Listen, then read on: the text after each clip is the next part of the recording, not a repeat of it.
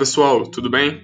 Eu me chamo Rafael e no episódio de hoje eu tive a oportunidade de conversar com Roberto Berardo sobre algumas questões econômicas que pudemos observar na crise gerada pela Covid-19.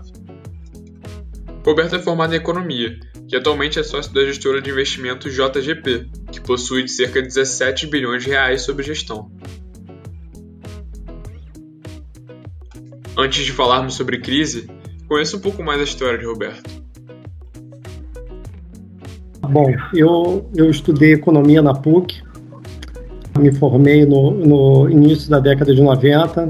Como vocês, no, já no início da faculdade, já estava pensando o que, que eu ia fazer da vida, né? Mas dá sempre aquele frio na barriga que a gente nunca sabe exatamente como vai ser esse, esse início de uma, de uma longa jornada, né? Que muda tudo a partir daquele momento. Então dava um certo medo e foi, foi interessante que na hora que eu comecei a trabalhar, era uma época de Brasil muito diferente, né? Era uma época de um Brasil que estava uh, com uma hiperinflação, então as discussões na PUC eram todas sobre isso, o tempo todo a gente discutindo de como que a gente ia conseguir controlar a inflação.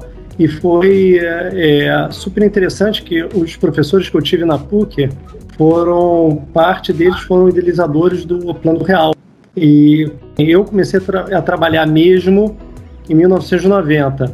Então eu cheguei a pegar alguns planos econômicos antes do, do, do Plano Real.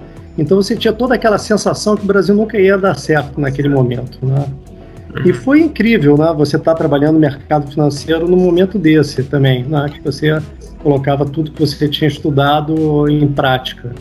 Bom, ao, ao, longo do tempo, né, desse, uh, dessa, desse tempo trabalhando em, em mesas de operações de banco, a gente teve na década de 90 500 crises, né, que a gente teve, logo depois do que a gente fez o Plano Real, a gente no final do ano teve a crise do México, que foi, foi super séria para o Brasil naquela época. Aí depois que a gente passou da crise do México, a gente teve em 97 a crise da Ásia em 98, crise da Rússia, em 99 teve a desvalorização brasileira, depois a gente teve o apagão, teve a desvalorização na Argentina no final do ano. Então você olhava assim e falava assim, caraca, nunca vai parar de ter crise nesse país, né? Aí vem o Lula, ganha a eleição, a gente tem um boom de commodities, e aí você começa a reescrever a história do Brasil assim, incrível que o Brasil, naquele momento, é, eu já tinha deixado de trabalhar em banco e uh, eu tinha tentado uma experiência em uh, uma empresa de asset manager, que é a Gap, que existe até hoje, né? É, e foi quase como continuar, porque na verdade os fundadores da Gap eram executivos desse banco Goldmine. Então a gente foi lá com. Eu tinha 29 anos de idade na época e foi, foi super interessante, aprendi muito ali. Depois disso eu, vou, eu fui trabalhar no banco aí trabalhei muito pouco tempo, fui tentar desenvolver a área de asset management lá. Eu acabei indo trabalhar em 2001 na JGP, é, que é uma, é uma empresa que eu sou sócio até hoje. Então eu trabalho de 2001 até hoje na, na JGP. Hoje em dia, naquela época, a JGP era uma empresa que fazia gestão de dois fundos, um que era no Brasil e o outro que era, que era do lado de fora, que era offshore. Hoje em dia, a JGP tem uma infinidade de fundos, né? a gente administra em torno de 17 bilhões de reais. Parte de fundos multimercados que eu sou, que eu sou envolvido tem em torno um pouco mais de 10, 10 bi de reais. E é assim, mercado financeiro é uma coisa incrível, porque a gente está sendo sempre puxado intelectualmente para sempre tentar entender o mundo que a gente está vivendo e as coisas que estão acontecendo e como que a gente pode proteger, proteger e ganhar dinheiro para os clientes. Então, assim, não é um trabalho individual, é um trabalho muito de equipe. Lá tem milhares de pessoas, tem milhares de maneiras de falar. Né? Tem diversas pessoas que trabalham comigo que me ajudam demais. Né? uhum. Às vezes as pessoas acreditam que elas podem fazer o que elas fazem sozinhas, mas assim, você precisa da equipe. Bacana. E E aí, entrando então no assunto Covid agora, eu queria te pedir para contextualizar um pouquinho a crise, falando sobre alguns impactos que a gente viu até agora. É, vamos lá, vamos, vamos pensar o seguinte: como é que nós, mercado financeiro brasileiro, olhamos no início dessa crise? A maior parte das pessoas não, não entendeu a dimensão. Começou na China, começou como uma epidemia como outras que já tinham acontecido lá, né, como gripe aviária, gripe suína. Então a gente olhava lá e falava assim: é, de repente fica por ali, o governo chinês é um governo extremamente forte, então de repente ele consegue forçar um lockdown ali daquelas pessoas e esse negócio não espalha. Aí teve um boato que aqui dali pegava menos de ocidental do que oriental. Então, e o mercado estava. Tava, o mercado está em bull market, o mercado tende a ignorar as notícias negativas e ele só foca nas notícias positivas. Isso era uma notícia negativa que estava vindo. É, como o Brasil é uma. É, o Brasil é um país de commodities. Né? Quando a gente tem um ciclo bom de commodities, é, a gente tem um ciclo bom geral da economia brasileira. Né? Toda a moeda aprecia, a bolsa sobe, o governo arrecada mais, acaba conseguindo gastar mais. Então a gente tem ciclos positivos quando a gente tem ciclos de commodities. É, a gente na JGP olhou as previsões que estavam acontecendo da China e a gente achou elas muito irreais. Mas a gente não estava com a visão que a gente que essa pandemia ia chegar no mundo ocidental e fazer um lockdown do jeito que aconteceu.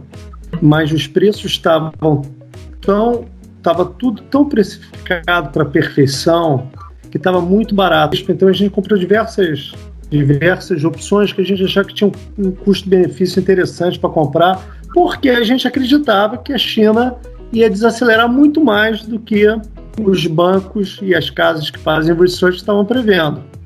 Uhum. E a, acabou acontecendo o que a gente viu, né? Acabou que foi uma crise muito maior, a gente não, não esperava isso. Nunca esperamos que uma economia, economias sem ditaduras, elas, é, que os é, políticos conseguissem fechar todo mundo dentro de casa do jeito que foi. Acabou acontecendo. E aí a gente vem por uma questão muito, muito interessante, não é? que são os resgates governamentais que estão acontecendo. É? Os resgates no mundo, mundo todo, eles estão acontecendo independente seja empresas, porque a gente vamos separar o que é empresa ilíquida de empresa insolvente. Ah, como a gente parou durante três meses, a gente criou uma massa de empresas ilíquidas e insolventes. Tá? As líquidas são aquelas que têm patrimônio líquido, que têm ativos, tá? que uh, conseguem uh, sobreviver, entendeu? Então elas conseguem dar garantia para os bancos para tomar empréstimos. É, e as empresas, isso são as empresas de líquidas, né? As empresas de insolventes são aquelas que já estavam com alguma, algum nível de dívida, ou então o cash flow delas parou de acontecer a tal ponto que elas, mesmo tendo é, ajuda governamental, elas nunca vão se reerguer. Então é dinheiro que é tirado do taxpayer, é, e desculpa, desculpa esses termos de inglês, porque a gente acaba lendo tanta coisa e acaba vendo tudo em inglês é, esse dinheiro de quem paga impostos é? acaba saindo para quem nunca vai se reerguer. Então, aquela acaba sendo uma ajuda completamente inútil. E isso principalmente está acontecendo muito nos Estados Unidos, é? porque esse pacote, os pacotes lá foram tão grandes que você está empurrando os investidores. É como se fosse o seguinte: assim, tem uma coisa que a gente chama no mercado financeiro de moral hazard. Não é? quando o governo entra para ajudar os investidores e eles nunca perdem dinheiro, eles são empurrados a fazer investimentos que não são responsáveis e que eventualmente no futuro pode dar muito errado e eles podem perder dinheiro e eles vão outra vez pedir ajuda para o governo. Vou dar um exemplo para você. Ah, uma, uma das facilities do Banco Central americano é, assim, é gigantesca, né? e ele está comprando, ele está com possibilidade de comprar dívidas hoje em dia que, que são inclusive dívidas extremamente arriscadas. Então, isso fez com que o mercado acreditasse que qualquer coisa de errado que acontecesse, se eles comprassem dívidas arriscadas, o FED poderia ir lá comprar deles e eles não iam perder o dinheiro todo. Então, vou dar um exemplo para você do que, que aconteceu. Tem uma rede de cinemas nos Estados Unidos que falou que estava com uma situação muito ruim e que se até o final do ano a economia não desse uma bela recuperada, eles iam pedir falência. E, e no início não tinha financiamento para eles. Né? Depois que o Fed anunciou esses facilities, né? Apareceram investidores e, e essa emissão foi oversubscribed. Então teve mais investidor do que demanda, do que, do que o cara queria vender de bons. Ele conseguiu captar meio bilhão de dólares e assim, falou assim, ó, se em novembro, final de novembro, a, a economia não tiver recuperado, assim, eu avisei, eu vou quebrar. E mesmo uhum. assim, teve gente que deu dinheiro pro cara, entendeu? Então, teve o caso da Boeing também, que ia, ia tomar um dinheiro do governo americano, depois que foi anunciado isso, tiveram, tiveram investidores que tiveram interesse de botar dinheiro na Boeing. Isso aconteceu com diversas empresas. Então, tudo isso daí é o seguinte: se a economia não voltar muito forte, tudo isso vai virar pó, essas dívidas todas vão ser destruídas. Entendeu? Então, o que está sendo feito agora, tem um, um, um, estrategista de mercado que é muito bom, que ele fala o seguinte: se você vai, vai entrar em pânico, entre em pânico antes. E depois, quando os, os políticos já entrarem em pânico, você compra. Os políticos já entraram em pânico.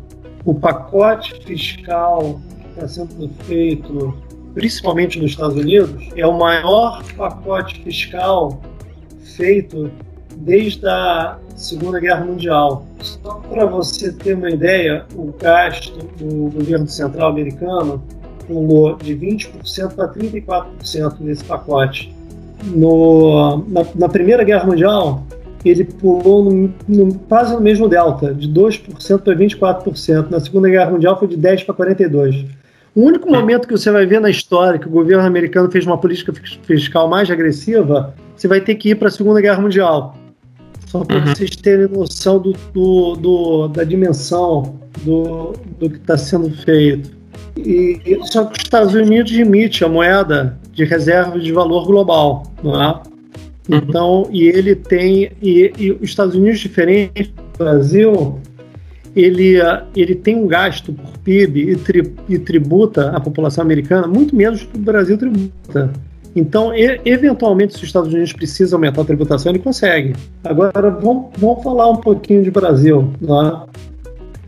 Brasil, a gente já entrou aqui ó, com problema fiscal né, que a gente estava tendo que resolver por causa do problema desde a época do impeachment da Dilma, desde a época de, de tudo que aconteceu no governo anterior. Então a gente já estava tendo que fazer, a gente teve que fazer teto dos gastos, a gente teve que, estamos tendo que controlar, tivemos que fazer reforma da Previdência, e tudo isso para não quebrar rapidamente. Aí a gente tem uma, uma pandemia. Aí, nessa pandemia, a gente tem uma frustração de arrecadação, porque uma, diversas empresas vão.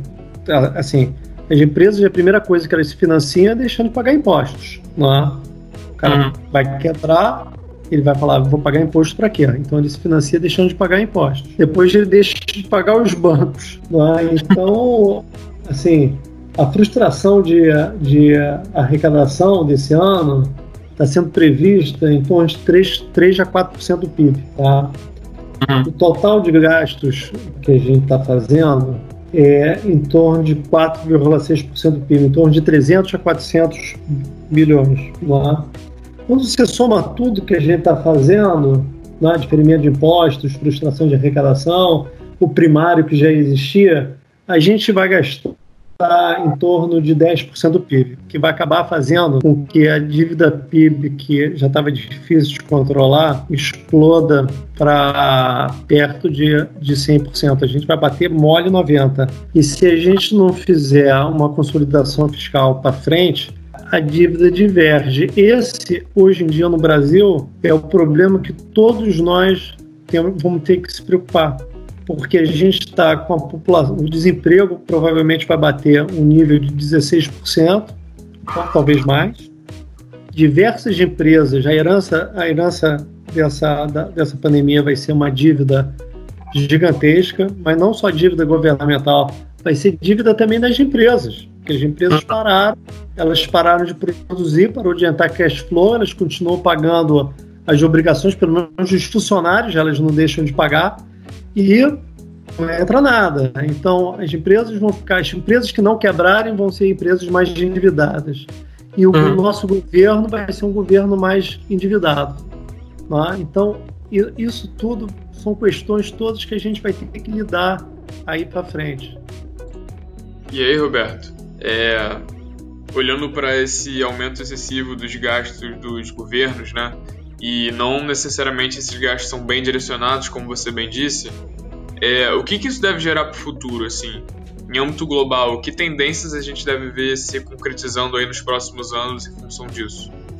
Qual é que vai ser a tendência da pandemia? Isso aí é uma coisa que é uma reflexão minha, posso estar posso estar errado, mas assim tem muita gente é, boa escrevendo sobre isso também. Então a gente vê para o mundo a gente vai ter que conviver com essa tentativa de dominância geopolítica entre Estados Unidos e China, que eu acho que vai ser cada vez mais gritante. Então, essa briga ela vai ela vai sim, em todas as dimensões, mas principalmente na tecnológica. Então essa briga pelo 5G vai ser incrível, porque quem dominar essa tecnologia de 5G é, vai estar tá dando um salto para frente. Os eleitores no mundo democrático vão começar, porque a gente vai, vai entrar nessa próxima década agora com um desemprego muito grande e tudo muito, todo mundo com muito medo de saúde. Então, provavelmente vai ter uma, vai ter uma demanda muito grande por um governo paternalista. Não só o Brasil, a gente sempre teve isso, mas isso vai ser uma novidade, né? Hoje em dia, não sei se vocês sabem, mas as cinco maiores empresas do S&P 500, elas representam 20% do S&P, entendeu? E aí são as, assim, é, é a Apple, Google, Microsoft, Facebook, e essas empresas estão cada vez mais, é, a Amazon, me esqueci de falar, né? elas estão cada vez mais concentrando é, poder em cima delas. Então você imagina o seguinte: é, vai ter uma demanda para a regulação dessas empresas, vai ter uma demanda para tentar tributar essas empresas mais. Elas são pouco tributadas nos Estados Unidos. Então uhum. toda essa briga não necessariamente ela é muito boa para mercado financeiro. Ela pode melhorar a vida da maior parte das pessoas, mas ela vai, vai gerar muita instabilidade financeira. Mas como é que ela poderia melhorar a vida das pessoas? Então, assim, é, tem um livro sensacional que eu li de um, de um cara que ele fala. É, o nome do livro é o seguinte: é Lessons of History.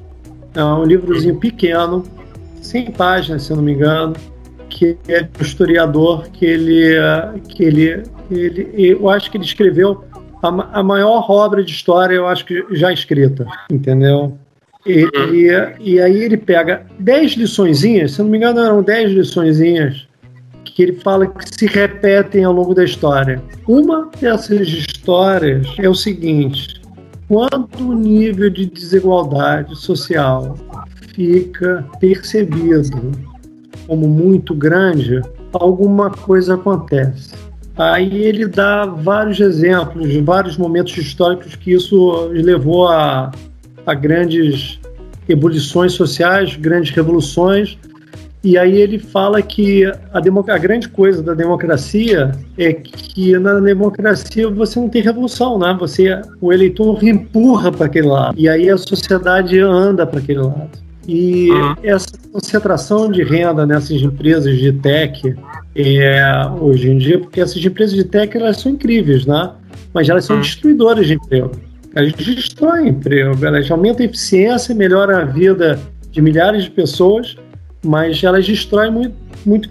Vamos pensar na Amazon, né? que é uma empresa que todos nós gostamos. Né?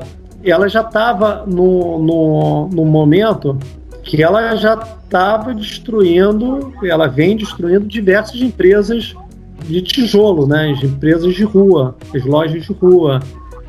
Depois que aconteceu isso, que aconteceu agora, imagina, assim, a Amazon teve que parar de fazer propaganda que ela, ela não estava com infraestrutura suficiente para entregar tudo que está todo mundo pedindo.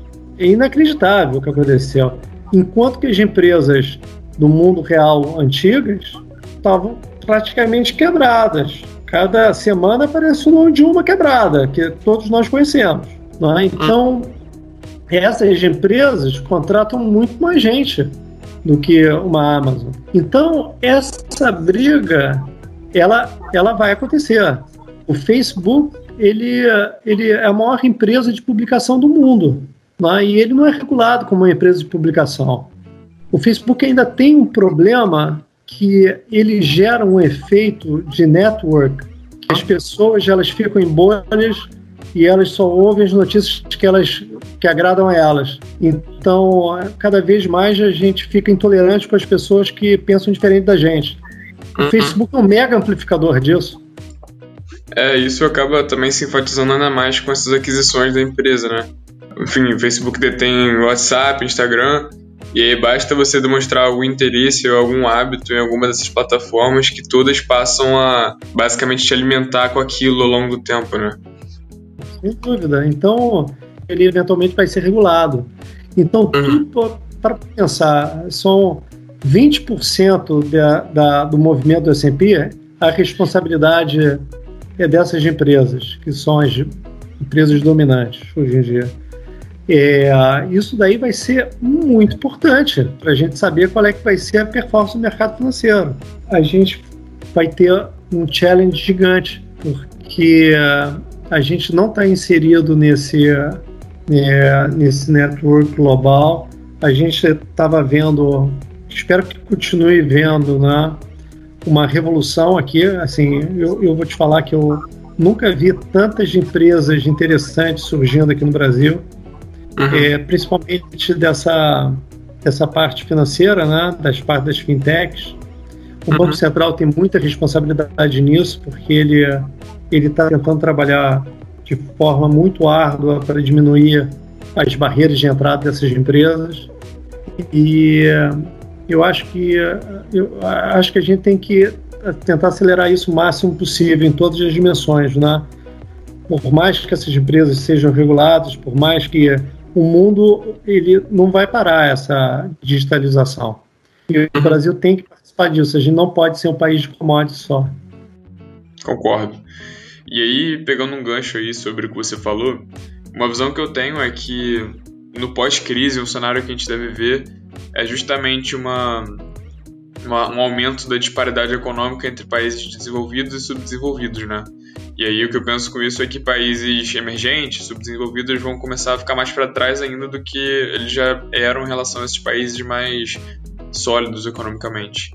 E aí, pensando no Brasil em específico, você acredita que essa seja uma boa saída? Assim, uma das principais saídas seria investir nessa onda de digitalização? Olha só, o, Brasil é um país que tem uma dicotomia gigantesca entre o setor privado e o setor estatal. O setor privado é sensacional, só que a gente vai ter que investir muito em realmente em massificar a educação, porque a gente gasta muito mal o dinheiro de educação. Então você pega, todas as empresas reclamam que você tem principalmente dificuldade de middle management, entendeu? Então você tem faculdades incríveis formando pessoas que conseguem se incluir, entendeu? Só que você tem uma massa de pessoas que não tem essa oportunidade, uhum. entendeu? E acabam não sendo bem formadas e preparadas para esse mundo digital. E se o Brasil não conseguir enfrentar esse, uh, esse grande desafio, a gente vai ficar sempre um passo atrás dos outros países, como a gente tem ficado. Porque quando você pega e, e traça uma correlação de PIB per capita do Brasil com os Estados Unidos, você vê que assim a gente chegou a ganhar PIB per capita até o milagre econômico e pô, o Brasil está num, num downtrend há muito tempo. É, a gente tem que saber como que a gente consegue realmente tirar esse peso da, da burocracia que existe, das regulações. Essa, esse problema que eu tenho medo de acontecer nos Estados Unidos e diminuir o dinamismo da economia americana, a gente já vive aqui no Brasil há muito tempo. Né? E, essa, e esse problema dos networks, das pessoas é, não querendo ouvir o contraditório, é, se odiando porque é, um pensa um pouquinho diferente do outro, todo, todo, mundo quer a mesma coisa, né? Acredito eu. Todo mundo quer ver o Brasil crescer. Aí o cara acha que tem que ter uma fórmula aqui, o outro ali, mas os dois não conseguem conversar. Entendeu? Uhum. Isso daí é, é um problema que não está acontecendo só no Brasil, está acontecendo no mundo todo, mas aqui está muito, muito, muito acentuado.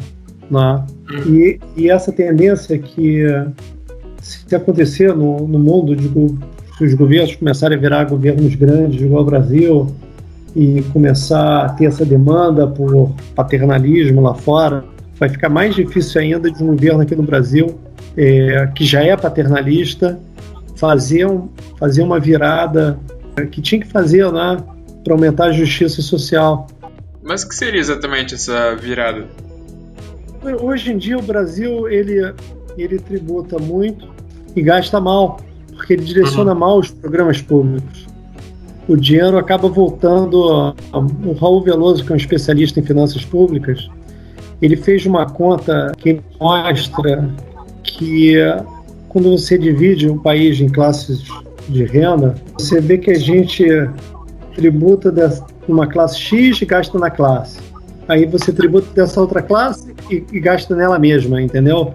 Então você uhum. não você tem uma, uma, uma tributação que você direciona o dinheiro para quem realmente está precisando, que você teria um impacto decente realmente numa transformação do país. Você acaba hum. voltando, assim, é, a gente durante muito tempo a gente concedeu é, aposentadorias super benéficas para determinados segmentos da sociedade. Isso a gente carrega. É um, uhum. uma dívida que a gente carrega. Então isso é uma coisa que é acaba virando um peso.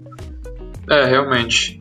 E aí, assim, entrando um pouquinho mais a fundo nessas particularidades do Brasil que podem dificultar a recuperação aí do país é, depois da crise, é, a gente chegou a falar já da questão fiscal, até da própria questão, digamos assim, cultural, de falta de consenso, né? E aí, o que mais você vê como possíveis gargalos brasileiros que podem dificultar a nossa recuperação depois da crise?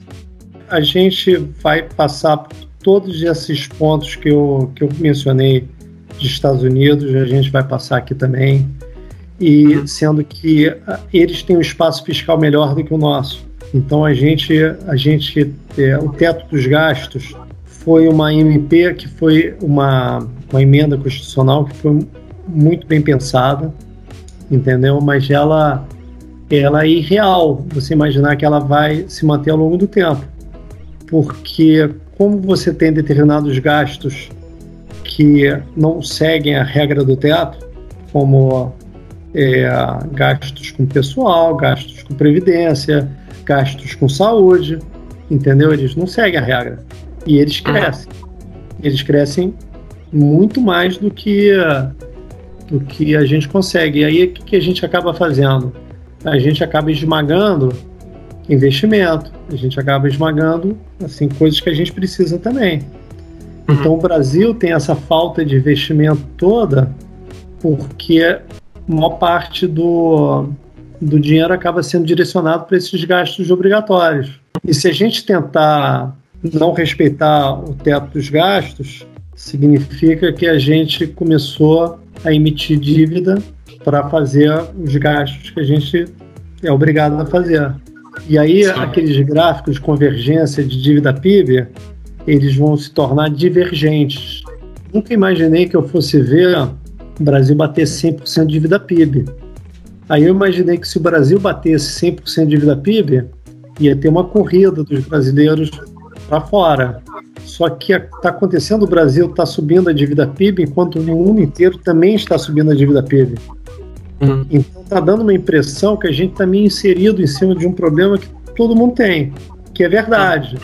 Só que os países desenvolvidos eles têm muito mais chance de sair do que os países emergentes, que é a tua pergunta, entendeu? Uhum. Então, você quando ranqueia as moedas no mundo e você vê a, a performance relativa delas nesse ano, por curiosidade, tá perfeito assim os países com maior problema fiscal e de, e de governo estão sendo os países que estão sendo mais prejudicados no movimento da moeda.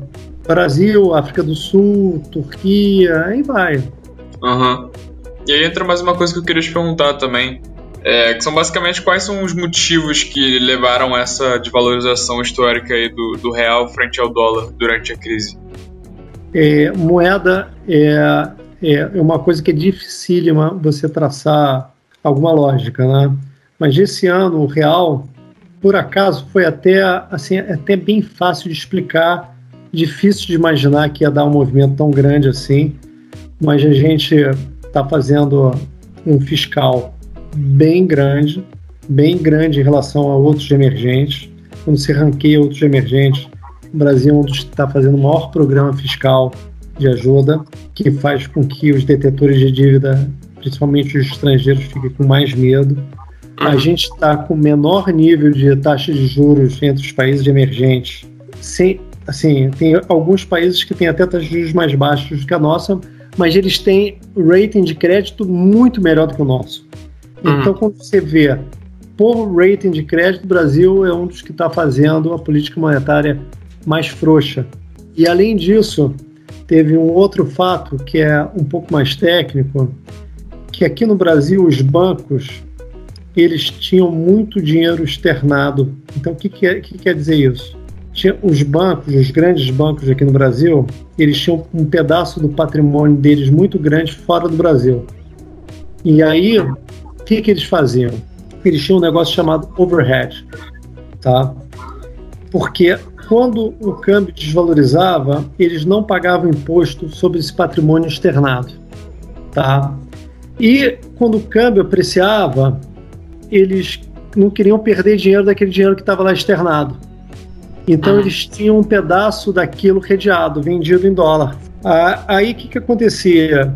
Só que quando eles quando apreciava o dólar, eles tinham que pagar imposto. Então eles falavam o seguinte, pô, mas aí eu vou perder dinheiro, né? Porque se sobe, tudo bem, eu não pago, mas eu, eu não sei se vai subir. E se cai, e, e se cair 10% e eu redear meu patrimônio exatamente no volume que eu tenho externado, eu só vou ganhar 10%. Só que em cima desses 10% eu vou pagar um imposto enorme. Então, o que, que os bancos começaram a fazer?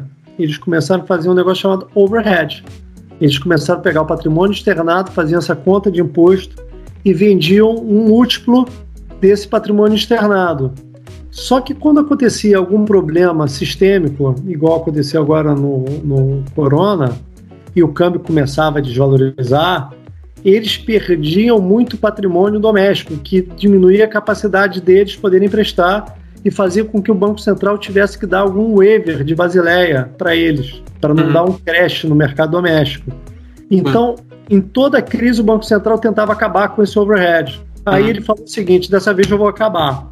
Tá? Então, ele, no uhum. meio da crise, ele mandou os bancos, ele deu para os bancos um período de tempo para eles zerarem o overhead. Só que isso gerou uma compra de dólar no mercado. Sim. Então isso acabou dando um gás nessa desvalorização que já estava acontecendo. É, no meio desse negócio todo, você teve é, os estrangeiros tirando dinheiro pela percepção do Brasil. A gente teve um dos maiores fluxos de, de fuga de capitais aqui de estrangeiro que eu, que eu me lembro de ter visto. A gente teve os bancos tendo que comprar desesperadamente para zerar esse overhead.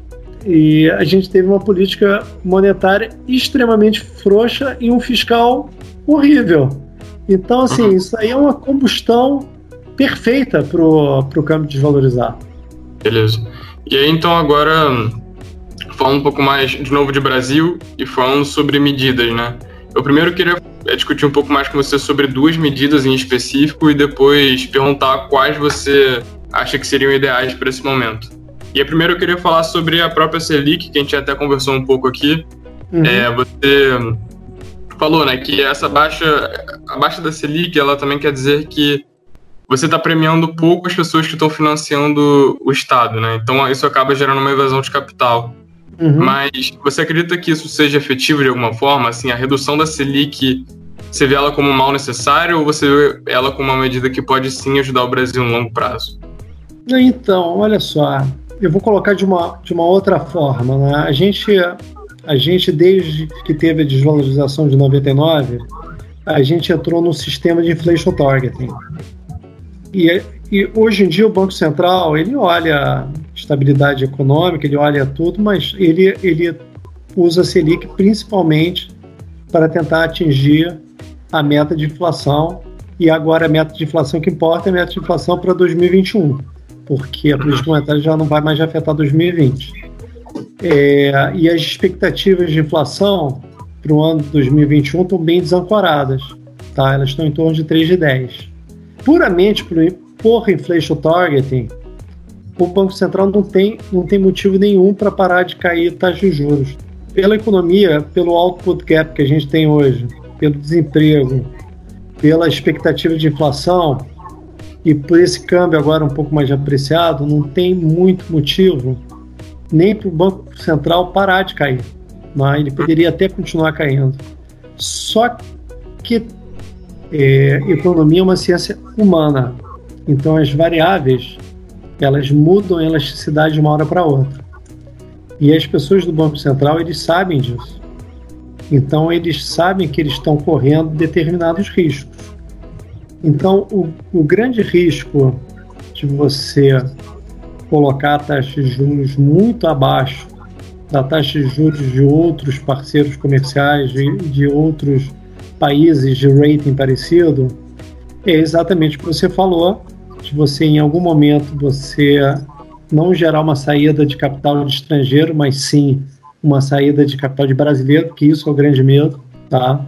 Que você já tem um problema fiscal sério e aí você tem uma taxa de juros que é muito baixa, você tem algum momento que os brasileiros podem olhar e falar o seguinte, olha só, eu não quero, eu quero ter um pouco de dinheiro em dólar, porque eu estou me sentindo desconfortável, né? Uhum. E esse, esse medo ele acontece de uma hora para outra, porque essas variáveis elas não são essas elasticidades das variáveis que a gente coloca no modelo, elas não são constantes, elas mudam. Então, o, o gestor de política lá no Banco Central, ele tem que estar sempre de olho nisso. O que, que ele está querendo minimizar? Ele está querendo minimizar o risco de desemprego e a volta mais rápido possível para o pleno emprego, aí ele pode, pode cair a Selic até zero. Só que tem tanta coisa que a gente não sabe sobre esse futuro que a gente está vivendo, porque não tem. A gente não tem nenhum outro evento histórico que a gente consiga pegar e comparar. Então, eu, eu acho que o Banco Central deveria, é, deveria tomar bastante cuidado com a queda a partir desse momento e não uhum. olhar só inflation targeting. Eu acho que a política monetária já fez o trabalho dela. Se uhum. for 3%, ou for 3 de 20, ou 2 de 25, ou 2,5, não vai fazer grande diferença. Essa é a minha opinião. Mas para a estabilidade econômica, eventualmente pode fazer. Mas é assim, Sim. isso aí são, são opiniões. Né? E quem está lá no Banco Central é extremamente competente. É, e eu tenho certeza também, se tiver algum tipo de é, mudança nessa, nessas variáveis que eu tenho medo. Eu acho que o Banco Central também vai reagir. Eu acho que acaba que a Selic vai ficar, é, vai voltar a subir. Eu acho que esse Banco Central não tem problema nenhum se tiver que subir a Selic, subir também. Uhum. Beleza. E aí, mais uma medida que inclusive foi prorrogada aí por mais dois meses foi o auxílio emergencial, né? E isso obviamente gera um aumento ainda maior nos gastos públicos e, consequentemente, acentua o problema fiscal que você já falou bastante, né?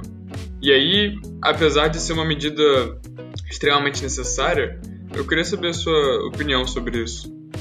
Então, eu acho exatamente o que você falou. Tudo que é fiscal, que se que ficar nesse ano, eu não tenho muito problema, porque o que a gente está vivendo socialmente é um, é um caos. Uhum. Entendeu? Então, eu acho que o governo tem que tentar fazer tudo que for possível para ajudar essas pessoas que realmente não estão conseguindo trabalhar.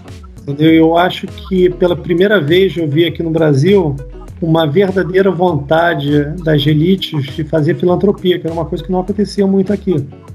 Uhum. Então eu acho que uh, eu acho que nenhum brasileiro vai, vai ser contra essas ajudas emergenciais, mesmo sabendo que vai ter um problema fiscal. O que eu sou contra são programas inúteis, de que dão dinheiro para pessoas que não precisam.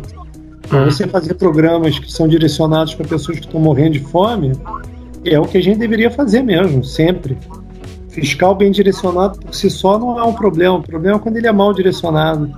E uhum. esse, eu vou te falar, é, vale a pena dar uma lida nas ideias que o Paulo Guedes está é, tá tendo, que ele está querendo unificar alguns programas, igual eu falei, que não são tão, tão eficientes, em um, em um Bolsa Família expandido por algum tempo para essas pessoas mais, mais vulneráveis, que eu acho que é, um, que é extremamente inteligente.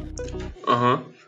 Bom, e aí, fechando nossa conversa com isso, além dessa unificação de programas ineficazes em um grande programa de auxílio à população mais carente, o que você acha que deve ser feito de agora em diante no Brasil para superar essa crise? O que a gente tem que fazer é tirar o peso do Estado das costas do empreendedor. Mas isso é a coisa mais difícil do mundo de se fazer. E como a gente falou, o setor, o setor privado brasileiro é sensacional. Eu diria para você que ele é melhor do que a, a maior parte dos outros países. Uhum. Assim, a quantidade de, de, de problemas que a gente é obrigado a enfrentar aqui no Brasil, a criatividade que o brasileiro tem que fazer é inacreditável. O, o empresariado brasileiro ele é muito bom. Ele é muito bom. Agora, quando você bota um peso de impostos, uma, uma dificuldade é, de saber o que, que você tem que pagar, o que, que você não tem que pagar, o tempo que é gasto em todas as empresas discutindo imposto é inacreditável. Você tem que tirar o peso do Estado em cima do empreendedor, porque quem paga o Estado é o empresário. Quem paga o Estado é quem tem coragem de empreender. Entendeu? Porque empre empreender, principalmente no Brasil, é um ato de heroísmo porque você tem que ser uma pessoa que tem que olhar todos esses problemas que existem e você tem que olhar assim e acreditar o seguinte: mas eu vou conseguir fazer melhor, eu vou dar certo. Eu vou te falar, é, você tem que sonhar mesmo. Eu acho que o trabalho de todo governante para frente devia ser como simplificar a vida de quem paga as minhas contas. Porque a gente não pode esquecer isso. Quem trabalha é quem paga as contas quem dá emprego é quem paga as contas. É, com certeza. E aí, com essa perspectiva de mudança, a gente finaliza mais um episódio.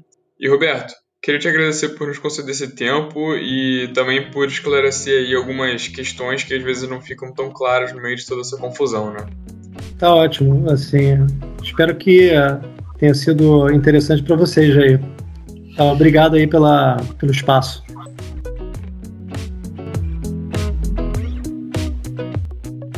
Bom, pessoal, nosso segundo episódio fica por aqui. Esperamos que vocês tenham gostado e até a próxima.